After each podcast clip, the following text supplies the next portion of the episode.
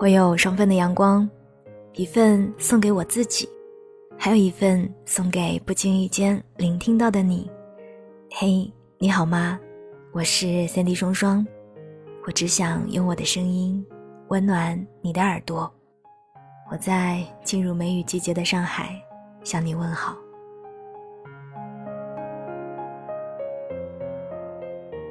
我向来是一个挺相信缘分的人。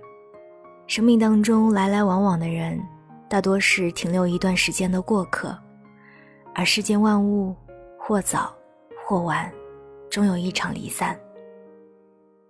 遇到一个人，然后觉得灵魂契合，志趣相投，于是我们结伴同行。从陌生人开始，慢慢熟悉，但后来我们常常会因为做了不同的选择而走到分岔路口，最后。各奔东西，只留存了一些支离的记忆。刚开始想起从前的时候，我们想到的是分开时的遗憾和落寞，而关于治愈时的惊喜和收获，我们却选择避而不谈。仿佛想起曾经的快乐，是对现实的背叛。实则不然，正如村上春树说的。正因为不能称心如意，人世才有意思。以前我有一个特别好的朋友，我们曾经陪伴过彼此度过一段最无忧无虑的学生时光。那时候的友情是下课一起上厕所，放学一起回家，零食一起分享，漂亮的裙子可以互相穿，有了秘密。也要第一个告诉对方。但是后来发生了一些不太愉快的事情。虽然现在想起来这些事情都渺小的有些好笑，但在当时啊，对于两个年轻的姑娘来说，却真的算得上是沉重的打击。后来的好几年，我们都没有再联系过。而毕业之后，我们也渐渐地脱离了彼此的生活轨迹。并各自拥有了新的交际圈。刚开始想起他的时候，心里总带着些许的不平。直到时光慢慢冲淡了那些记忆，在拥有了新的生活之后，我忘记了他，也忘记了与他有关的不愉快。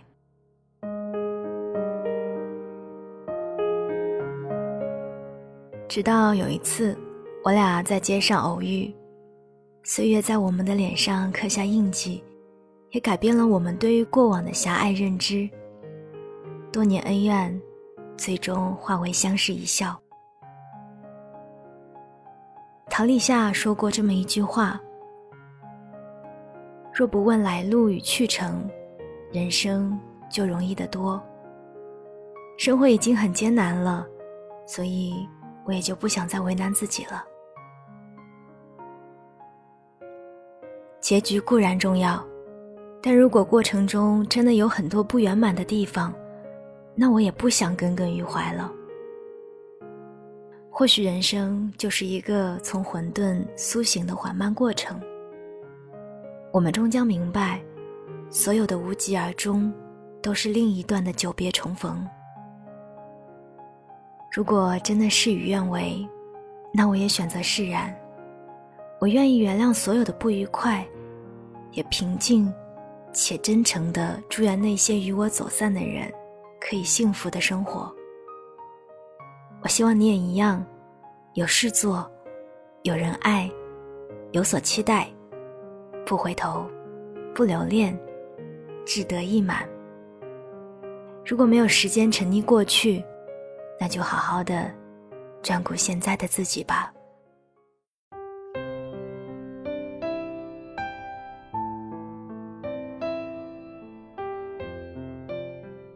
下面是留给你们的微树洞。如果你也有生活、情感、婚姻或者是工作上的任何烦恼，以及想要跟我说的话，欢迎扫描节目下方的二维码，进入我们的微树洞，写下你想说的话。方糖在微树洞里跟我说：“我的感情好像真的很失败，今天应该是结束的第一天，看到微树洞，便想把一些话说出来。也许我们真的不合适，在争吵中互相指责，缺乏包容。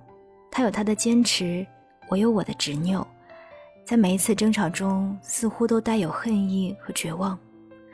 我想，普通人都不会有这样的感觉吧？那两个人何必还要在一起互相折磨呢？是啊，两个人何必还要在一起互相折磨呢？虽然很多人都说劝和不劝分，但是在我看来，不适合的爱情，或许分了会让自己过得更快活。但是在劝分之前，有一些话我想要告诉你。感情当中真的很需要包容。如果两个人永远都站在自我的最高点，那么这段感情或早或晚都会结束。就像你说的，始终在争吵，始终在相互指责。你觉得这段爱情会让你过得快乐吗？当然，此刻的争吵不代表未来也会一直争吵，因为每一段感情它都需要成长。需要时间，那么你不妨给自己设一个时间段。如果经过了你设定的时间段之后，两个人在沟通还有相处的过程当中依旧是这样的状态，那么你要想一想，这段爱情是不是真的适合你了？我在第一百十五期《双份的阳光》当中跟大家聊过关于适不适合的话题，建议你可以再去听一听。